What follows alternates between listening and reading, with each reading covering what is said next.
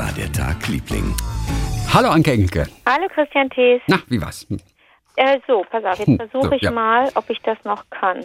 Meine litauische Freundin hat mir, hat mir, hat wieder ein Sprichwort rausgehauen, bei dem ich dachte, ist das cool.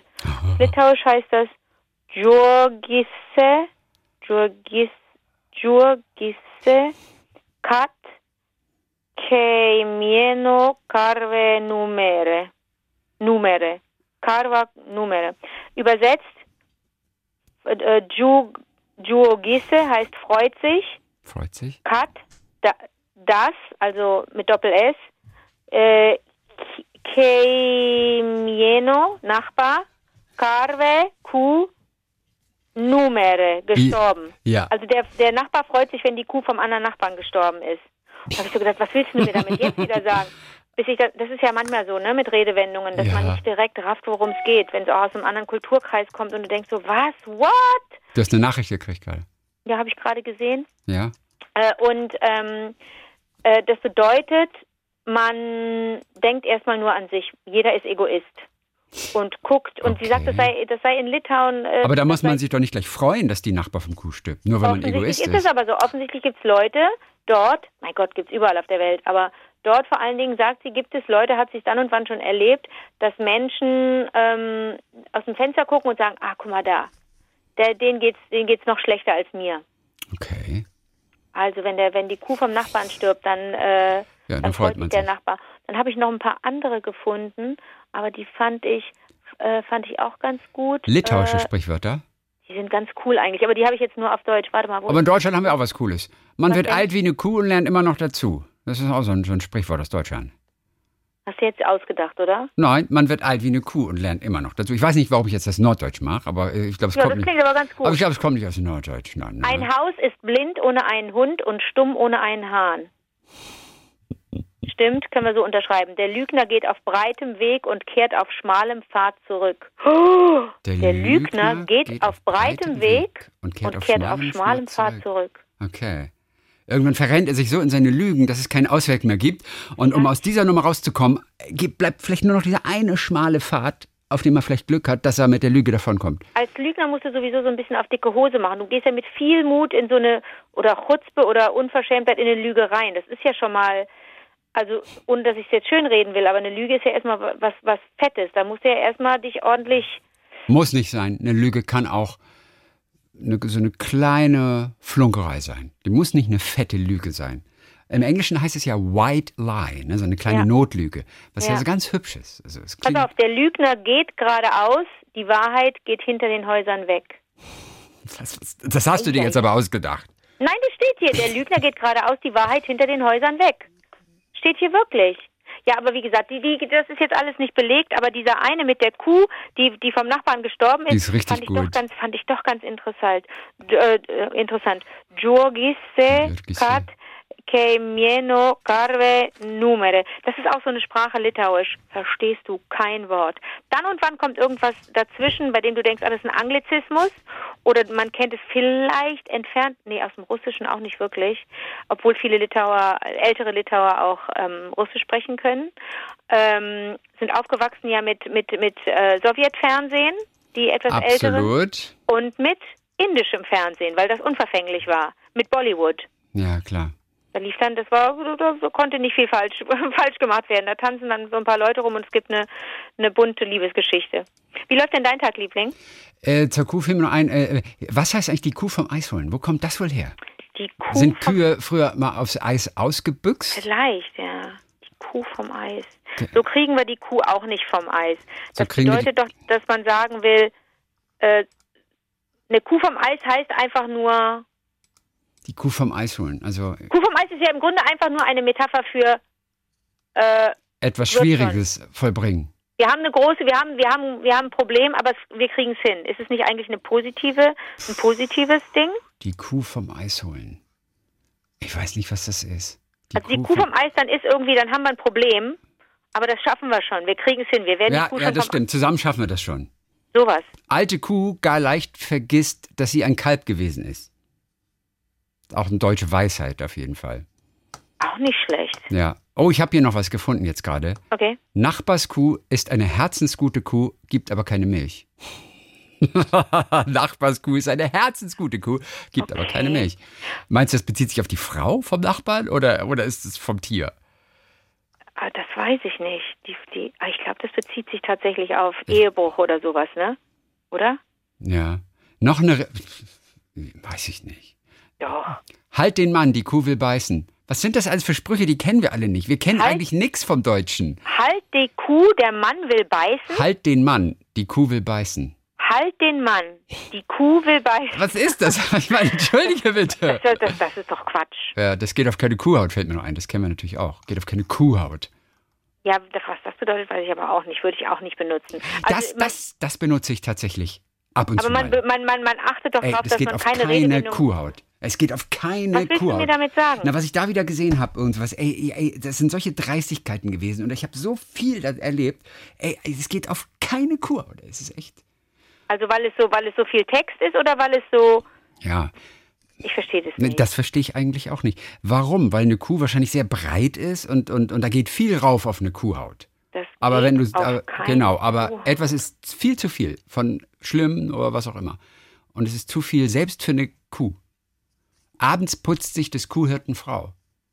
Warte mal, das geht auf keine Kuhhaut. Ja. Damit willst du doch sagen, dass etwas skandalös ist oder, oder, oder furchtbar, oder nicht? Mm, Ja, auch einfach. Also ich sag mal so, die Masse der Dreistigkeiten oder die, die, die Größe dieser Absurdität, das ist zu viel für eine Kuhhaut. Also gut, das ich geht. niemals, würde ich niemals äh, benutzen. Ist das lustig? Vielleicht ist das auch was Norddeutsches. Das kann auch so. sein. Ich guck mal, das geht auf keine Kuhhaut, was das heißen soll. Das geht auf Ähm, keine Kuhhaut. Das ist ein Artikel von Geolino zum Beispiel. Ja. Ähm, der ist sehr lang. Geolino, das geht auf keine Kuhhaut. Heute Morgen mal das geht auf keine wohltätige Kuh.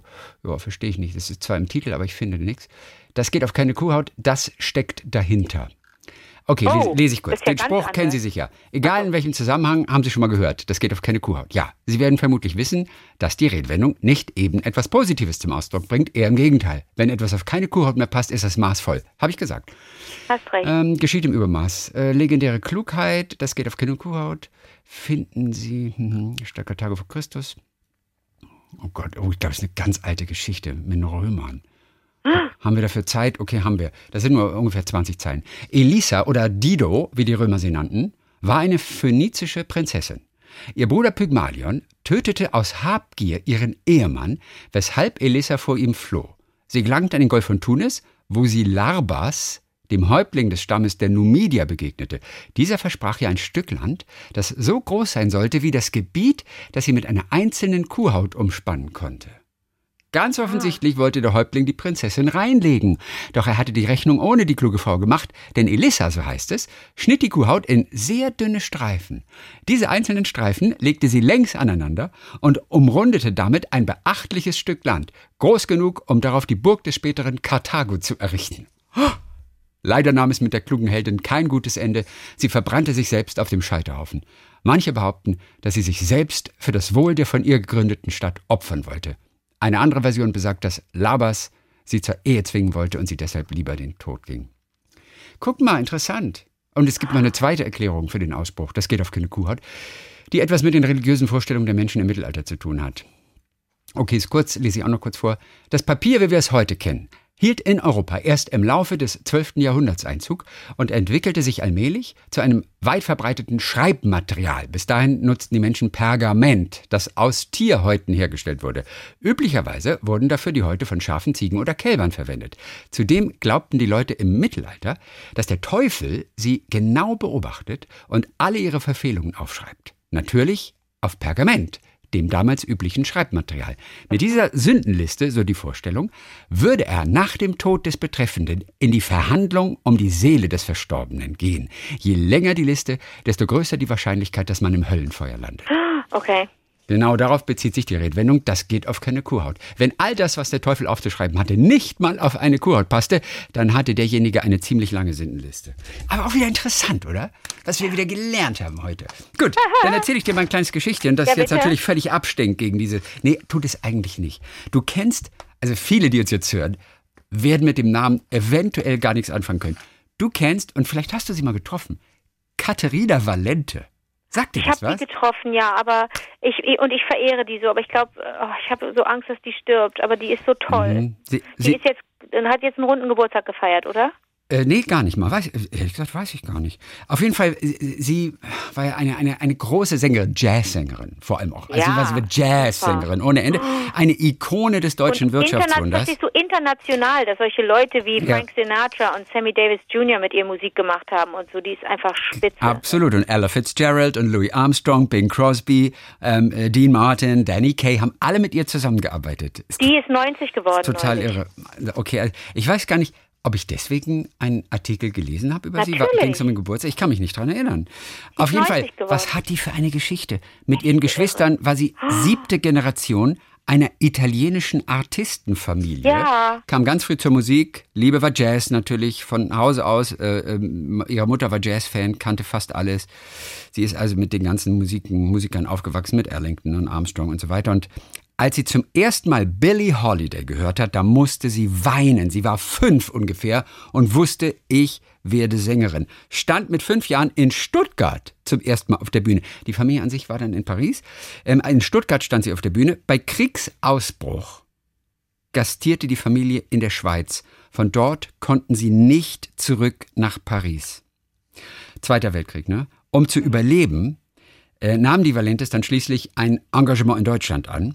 Später wurden sie zur Truppenbetreuung verpflichtet und Katharina, die 13 Jahre alt war zu dem Zeitpunkt, erlebt in Breslau, wo sie Verwundete pflegte, wie die sowjetische Armee die Stadt bombardiert. Und sie sagte, es war das Grausamste, was sie je gesehen hat. Sie versuchten, die Menschen aus den Trümmern zu holen, aber wir hatten nur Stücke in der Hand, einen Arm, ein Bein, einen kopflosen Rumpf. Es war die Hölle. Nach einer Odyssee durchs russische Lager kam die Familie dann zurück nach Frankreich. Und als Katharina dann, ich glaube 1951 war das, einen deutschen Artisten heiraten will, droht die Mutter mit Verstoßung. Aber Katharina setzte sich durch. So, und eines Tages ermunterte sie der Zirkusleiter, der legendäre Clown Grock, ermunterte sie, mit einer Gesangsnummer aufzutreten. Nicht zuletzt deshalb, weil Katharina als Assistentin ihres Mannes eine Katastrophe war. Oh. Genau. Und so trifft sie dann Valo Linder von Radio Zürich. Der hörte sie nämlich und produzierte eine Aufnahme mit ihr, schickte, äh, beziehungsweise das war Katharinas Mann, der schickte diese Aufnahmen dann an Rundfunkanstalten und so kam es zur ersten Plattenaufnahme. Und 1953 hat sie mit dem Orchesterleiter Werner Müller den hast du bestimmt auch noch mal irgendwo getroffen. Äh, ein südamerikanisches Stück auf. Malangueña hieß das, glaube ich. Das wird in den USA ein Hit. Und die Amerikaner bewundern damals, aufgrund dieser Nummer, aufgrund dieser Aufnahme, die Kunst der deutschen Toningenieure und wie versiert die im Umgang mit dem Echo sind.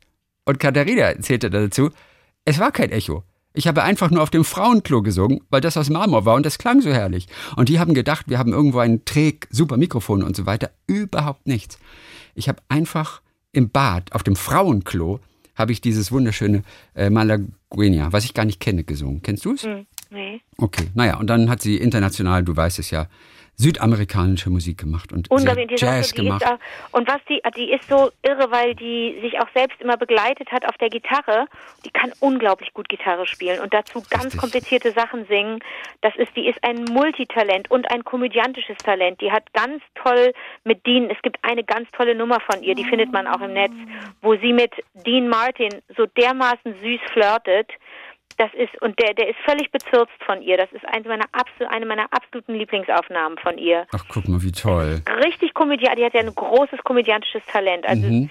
äh, äh, äh, Katharina Valente und Lieselotte Pulver sind meine totalen Heldinnen. Guck mal. So. Ja, meiner Kindheit, weil die beide so so vielseitig sind und so hum also n- ich kenne sie nicht privat, aber immer auf mich so einen entspannt humorvollen äh, Eindruck gemacht haben und keine Angst hatten davor albern zu wirken oder auch nicht immer wunderschön auszusehen, ja. Also, Mhm. sind, also Lieselotte äh, Pulver ist, ist natürlich ein totales Beispiel dafür als Schauspielerin, aber Katharina Valente hat auch nicht darauf geachtet, dass sie immer aussah wie so ein wie so eine Schönheit, sondern die hat einfach Musik machen wollen.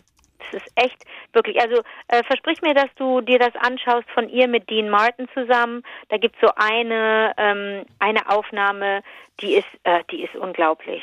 Die ist wirklich richtig richtig lustig. Witzig. Mein Freund Andi übrigens, also Li- Lieselotte Pulver lebt ja in der Schweiz irgendwo. Am Luganer See. Am Luganer See. Und, und ich glaube, mein Freund Andi, der hat sie, hat sie da mal irgendwie, weil er einfach das Haus sich angucken wollte und hat sie dann draußen getroffen. Und die beiden, das war vor 10, 15, 20 Jahren, und die beiden kamen ins Gespräch und, und, und wurden fast schon Freunde. Und hat sie Hör dann, auf. er hat sie immer mal wieder besucht. Was? Ja, Lieselotte Pulver. Ah, das ist ja toll. Also die, ich weiß. ja, also, Das ist, das ist süß, ne?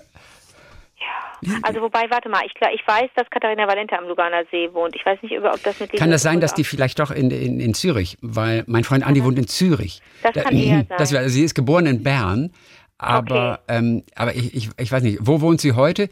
Sie wohnt, äh, jetzt ist sie in einer Seniorenresidenz in Bern, Okay. ähm, das weiß man, aber ich vermute, dass sie damals noch eventuell in, in, vielleicht am Züricher See oder sowas lebte und dass er sie da... Aber wirklich, das sind jetzt deine Hausaufgaben. Du musst dir ähm, One Note Samba angucken von Katharina Valente mit Dean Martin. Das ist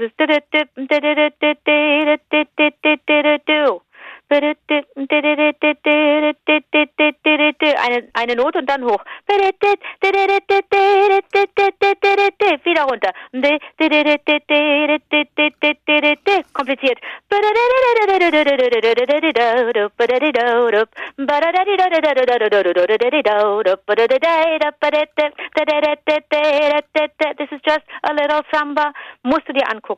Du mir das? Das klingt richtig gut. Mache ich auf jeden Fall. Und, Bitte. und, es gab gerade anfangs gar nicht so wahnsinnig viele Aufnahmen tatsächlich mit ihr, äh, weil, das habe ich gelesen, die Plattenfirmen konkurrierten und irgendwie, weiß nicht, konnte man sich nicht einigen. Es gab wenige Aufnahmen. Auf jeden Fall eine der wenigen Aufnahmen mit ihr entstand 1956 beim SWR nach einem Konzert mit Chet Baker. Und da hat sie erzählt, ich habe mich hingesetzt mit dem Chet.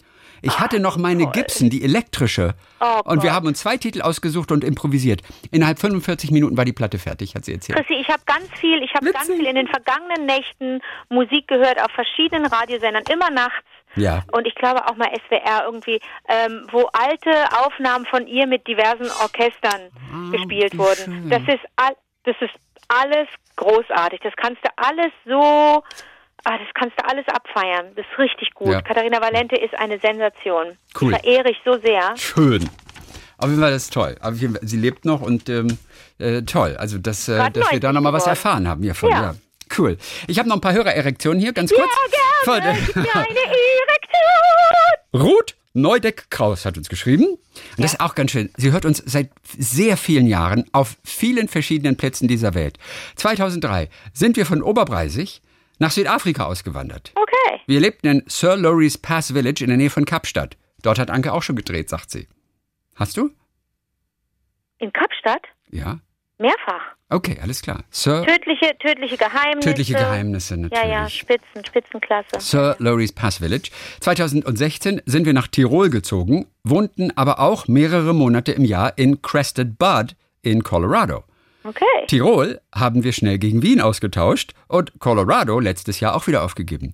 Wir leben heute sechs Monate im Jahr an der West Coast in Südafrika und den Rest des Jahres in Wien. Überall hin begleitet ihr uns. Zum Beispiel nutzen mein Mann Rainer und ich seit einiger Zeit auch Ecosia. Oh mein Gott, das, du hast Guck. echt alle im Griff, ey. Siehste? Siehste? Na, während ich so rebellisch bin und sage, jetzt erst recht nicht, ne? Folgen dir alle aber. Wie so ein Rattenfänger. Weißt du, du bist Ja. so der Ecosia Rattenfänger. Absolut. Grüße aus Südafrika. Aber ist das nicht cool? Die, die nimmt uns überall mit hin. Ja. Aber was macht die, frage ich mich. Ruth, schreib Ja, uns bitte nochmal. Was macht ihr da? Was ist das für ein Job? Ist das ein Diamantenschmuggel? Was glaubst du? Ich finde, es klingt wie Diamantenschmuggel. Mit Colorado und, und, und, und Südafrika und so weiter. Okay. Oh, das ist auch eine wirklich süße Sache. Heinz Weidenau hat uns geschrieben. Er sagt, ihr habt neulich über die irischen Seemannslieder gesprochen. Und bei Oh der, Mann, Mann, oh Mann. Entschuldige bitte, ja, jetzt hör zu. Bei der Textanalyse des Einliedes kam ja zur Sprache, dass Haiknochen einst in Korsetts verarbeitet wurden. Ja. Das nennt man ja Fischbein. Ne, Fischbein. Weil sich das so gut biegen ließ und es war trotzdem stabil und das hat man in Korsetts verarbeitet. So, und jetzt kommt's.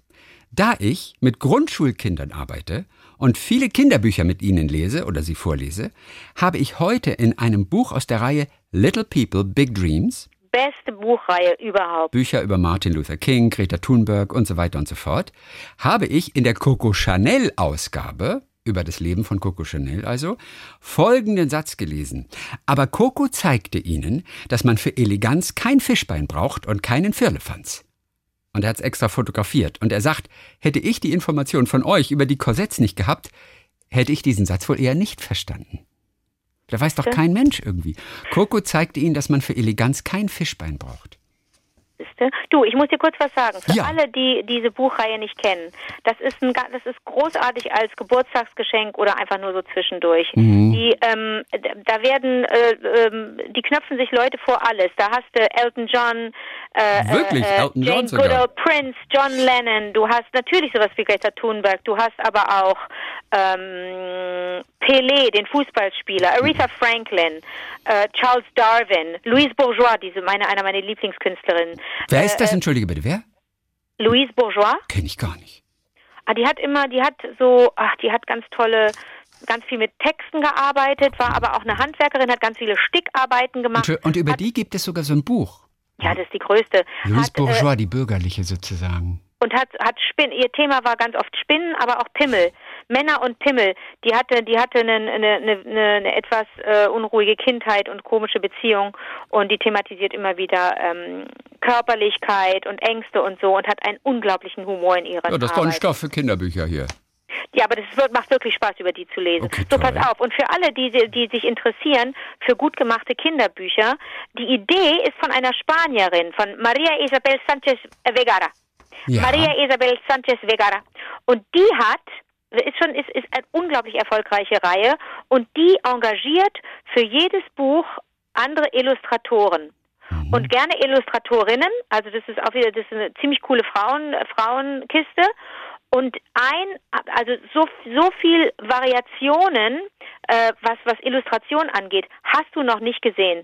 Also äh, es ist immer so, dass du vorne auf dem Cover die, die Figur siehst, um die es geht. Also Elton John natürlich mit einer großen Brille, ähm, David Bowie natürlich mit den roten Haaren und einem Seitenscheitel, John Lennon natürlich mit der Nickelbrille und so. Richtig, richtig toll.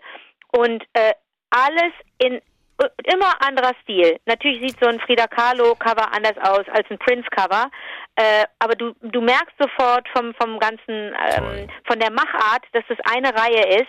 Immer in so einem Halbprofil die Leute oder ähm, ja vielleicht manchmal nur Porträt, aber eigentlich Halbprofil. So tolle Zeichnungen, Chrissy, das kann ich nur empfehlen. Kann man super vorlesen, Kindern und kann man ist auch ist, ist für, für Fans und Freaks total super. Gefällt. Little People Big Little Dreams People, heißt die Big Reihe. Dreams. Cool. Dann haben wir noch Tina Krane. Mhm. Äh, die hört uns erst seit Ende letzten Jahres, empfiehlt uns aber wie verrückt weiter, was ja total schön ist und hört jetzt rückwirkend alle Folgen und binge-listened, listened, also hat, das Wort hat sie auf jeden Fall kreiert, hört uns meistens äh, beim täglichen Spaziergang um den Block in Hamburg und erzählt die Geschichten auch im Freundeskreis immer weiter. Wie auch neulich Brian Cranston. Ähm, da konnte sie bei ihrem Bruder wunderbar auftrumpfen mit der Geschichte, mit einer dieser ganzen Brian Cranston-Geschichten. Oder auch mit der Art, wie man Besteck in den Spüler sortiert oder wie eklig die Gummistückchen im Panettone sind. Das entfacht fröhliche Diskussionen, sagt sie. Sie sagt, es ist einfach so schön, dass man bei den einseitigen Telefonaten oder Zoom-Meetings rund um Corona auch mal erfrischende Themen platzieren kann. Die Stories, die sie dann weitererzählen kann. Das ist doch total cool. Super. Dann. Dann haben wir Sabine Kammerzin, die uns meist vorm Schlafen gehen hört, die auch schon einen milden Verlauf von Corona im Frühjahr erwischt hat. Oh. Wir hatten neulich die Geschichte von dem Foodblogger der, des Schweizer Portals da Republik, ähm, der ähm, darunter sehr, sehr gelitten hat und auch Corona hat und auch immer noch hat, glaube ich. Ähm, auch sie hatte leider den Geruchs- und Geschmacksverlust, bis auf die Geschmacksrichtung salzig, scharf und süß. Ach guck. Die sind ihr geblieben. Es war für mich beängstigend, sagt sie, weil es sich sehr lange hinzog. Und ich hatte auch schon im Netz Ecosiat. Es geht mir so auf die Nerven, wie, wie ihr alle echt euch beeinflussen lässt. Finde. Im Netz Ecosiat. Wie, und sie hat das ganz selbstverständlich benutzt, dieses Verb. Also das Verb Natürlich. ist drin in der deutschen Sprache. Natürlich. So, wie man die Geschmacksknospen wieder trainieren kann. Denn es hat wirklich sehr lange gedauert. Und ich bin sozusagen ein Schnüffelhund. Wenn es im Haus nämlich meist bei meiner Mutter etwas gibt, das komisch riecht, dann holt sie mich immer, um den Ort des Geruchs rauszufinden. Welch ein Glück, habe ich meinen Geruchs- und Geschmackssinn wieder vollständig zurück. Und das ist auch schön, das mal zu hören von jemandem, es, er ist wieder da. Aus Freiburg war das Sabine. So, dann haben wir Matthias Kohlemann, der freut sich auch, dass er hin und wieder durch die Geschichtchen die auftretenden Sorgen des Alltags verdrängen kann. Frage an Anke als Veganerin. Wie geht man mit intoleranten Familienmitgliedern um, die nicht akzeptieren, dass man vegan lebt bzw. sich vegan ernährt? Das Große. Zerwürfnisse in meiner Familie, sagt er, vor allem an Weihnachten. Natürlich. Wenn Anke Tipps hat, ich höre sie mir gerne an. Auch aus Hamburg, Matthias Kuhlemann hier. Also ähm, äh, der erste Ti- äh, Tipp ist natürlich immer erstmal dem Ganzen ähm, ähm, mit in, in Frieden und mit Liebe zu begegnen, weil Menschen natürlich sich angegriffen fühlen, wenn andere äh, vielleicht etwas machen, was nicht schlecht ist. ne? Also wenn jemand äh, vorausgeht und irgendwie wirklich aktiv wird und und und selber Verantwortung übernimmt und in seinem Leben was verändert, weil es für die Gemeinschaft gut ist, das löst automatisch bei ganz vielen ein schlechtes Gewissen aus und aus einem schlechten Gewissen wird Frust und aus Frust wird Wut und dann wird man ungerecht. Das ist ein ganz normaler Ablauf. Ich kenne das auch. Ich kenne das seit Dutzenden von Jahren. Also ich war so lange vegetarisch, bin jetzt auch lange vegan. Die Menschen ähm, fühlen sich erstmal angegriffen, obwohl man einfach nur sagt, äh, ach nee, nee, danke, ich nehme ich nehm Hafermilch oder ich gar kein, nee, ich ich, ich nehme hier äh, das, ich esse äh, den Apfel, ähm, weil und da, das impliziert ja niemals einen Vorwurf, wenn du selber sagst, wie du dich verhältst, wie du lebst oder für was du dich entschieden hast. In, man hat zwischendurch auch so Phasen, das kenne ich auch von von von Freundinnen, die auch vegan sind. Man hat Phasen, in denen man das auch gar nicht sagt, weil man merkt, wenn ich es jetzt sage, gibt's Kommentare gibt es Reaktionen, die manchmal nicht so schön sind. Die Leute fallen ja nicht auf den Boden und rufen, ah, der Heiland ist gekommen, du bist vegan, sondern ähm, manche Leute sagen einfach, oh toll, würde ich auch gern versuchen. Manche fragen ganz interessiert, warum, aber es gibt einfach manche Leute, die sagen, oh Gott, das nervt, immer dieser blöde, dumme Trend. Was, mein Gott, ja, so, weißt du, also richtig, da gibt's da gibt's auch schon mal blöde Reaktionen und ich kann nur empfehlen, wie gesagt, mit Frieden und Liebe reagieren und einfach sagen, müssen wir nicht thematisieren, Leute, meine Entscheidung, macht ihr wie ihr wollt, finde ich dufte, ich mach wie ich will und Okay. weiter geht's. Gut. Verstehst du? Also man muss ablenken im Zweifel und wer wirklich Mhm. interessiert ist, wird nachfragen und wir sagen, oh, erklärst du mir mal, wie das geht, worauf verzichtest du, was fehlt dir? Ist es eine große Umstellung? Ich kenne Leute, für die war es nix. Das war, das war, das ging von heute auf morgen easy peasy lemon squeezy. Für andere ist es ganz, ganz schwer, weil sie merken, ich brauche aber Kuhmilch im Kaffee oder ich kann nicht auf auf ähm, auf ein Ei am Morgen verzichten oder ich mag so gerne Käse. Das sind auch Dinge, die mir fehlen, aber auf andere Dinge kann ich nicht gut verzichten, die schlecht sind für den Planeten und da kann ich es aber. Also entscheide ich mich, weißt du? Wenn du das jemandem erklärst, ist die äh, Reaktion ganz oft, ach so, ach guck, dann sage ich, dann dann dann dann das ist so ein Tiefstapeln und fast schon so ein Kokettieren, dass ich sage, puh, da, dafür äh, würde ich aber ganz gerne mal wieder nach New York fliegen. Das sagt man dann einfach nur, um zu zeigen, dass man eigentlich auch ein ganz normaler Arsch ist. Und, ja. Aber im Grunde will man, ist es doch, tut man ja was Gutes, nicht wahr? Aber ähm, ich kann da nur alle ermutigen und sagen, einfach durchhalten. Das aber mit allem, was vielleicht andere verstört, weil es vielleicht auch ein bisschen beeindruckt. ja. Woran erkennt man einen Veganer? Ein Veganer erkennt man an, Mhm. ach, Willst du wissen? ja, Er sagt's dir. hast du den gerade ausgedacht? Nein, das ist einer der besten. Die Der ist unglaublich wirklich gut. Woran erkennst du einen Veganer? Er sagt's dir. Und da ist so viel, da ist so viel Das stimmt dahinter. wirklich. Das ist so lustig. Ist der beste überhaupt. Also da Woran muss man natürlich du- auch, da, man muss natürlich um Leute, die generell ähm, so ideologisch sind, muss man einen großen Bogen machen. Ja, ist, Ist doch lustig. klar. Also Leute, die einen zutexten, weil sie jetzt sagen, ey Leute, das ist das Allergrößte, zehn Minuten am Tag auf dem Kopf stehen, musst du machen. Ja gut, dann mach du es halt. Vielleicht ist was für mich, ich rufe dich nochmal an. Aber eigentlich hast du recht. Woran erkennt man einen Veganer? Er sagt's Er dir. sagt dir. Ist gut, ne? Was ist, was ist denn, was ist denn rot und, und schlecht für die Zähne? Was ist rot und schlecht für die Zähne? Ähm, meist nicht? Ein Ziegelstein. ist auch gut. Hast du den gerade ausgedacht? Nee, habe ich nicht, Nein, aber das deiner klang so ausgedacht, weil er so genial war. Ja, er ist, wirklich, er ist wirklich genial. Wer den wohl als erstes mal gebracht hat. So, pass auf, Lena haben wir noch hier als vorletzte. Die hört uns meistens beim Wäscheaufhängen. Besonders in Corona-Zeiten sagt sie, echt willkommene Abwechslung ist es. Und dank Ankes Cabo-Geschenktipp äh, war das erste Weihnachten getrennt von meiner Familie, für meine Familie gerettet. So, Lena aus Regensburg, 32, gebürtig aus Heidelberg, hat sie geschrieben. Ich habe äh, ich hab, ähm, dir ein Cabo in die Post gesteckt. Wirklich? Ja! Ich bin total gespannt drauf. Ja! Dank, danke. Freu dich drauf, freu dich drauf. Ey, ey, danke, dass du dafür Zeit gehabt hast. Ja, klar. Oh, vielen Dank. Freu, da freue ich mich richtig. Ich bin da super gespannt drauf, nachdem ihr alle so abgeht hier. So, und ganz zum Schluss, das ist aber auch ganz witzig hier, Christina Frinke aus Felbert-Langenberg zum Thema der Absatzmarkt von Haushaltsgeräten in der Corona-Zeit. Da hatten wir neulich drüber gesprochen, dass zu bestimmten Jahreszeiten weiße Ware irgendwie gefragt wird und, und Wagen vor allem auch. Im Herbst werden ganz viele Wagen immer verkauft. Auf jeden Fall zu diesem Thema möchte ich euch ein Foto nicht vorenthalten, auf dem zu sehen ist, wie meine Kollegin den kleinen Wäscheständer, das Bügelbrett und einen Besenstiel nutzt, um mit dem iPad einen Erklärfilm zur Groß- und Kleinschreibung zu produzieren. Das Ganze für unsere beiden Erstklässler Bienenklassen an der Grundschule Kuhstraße.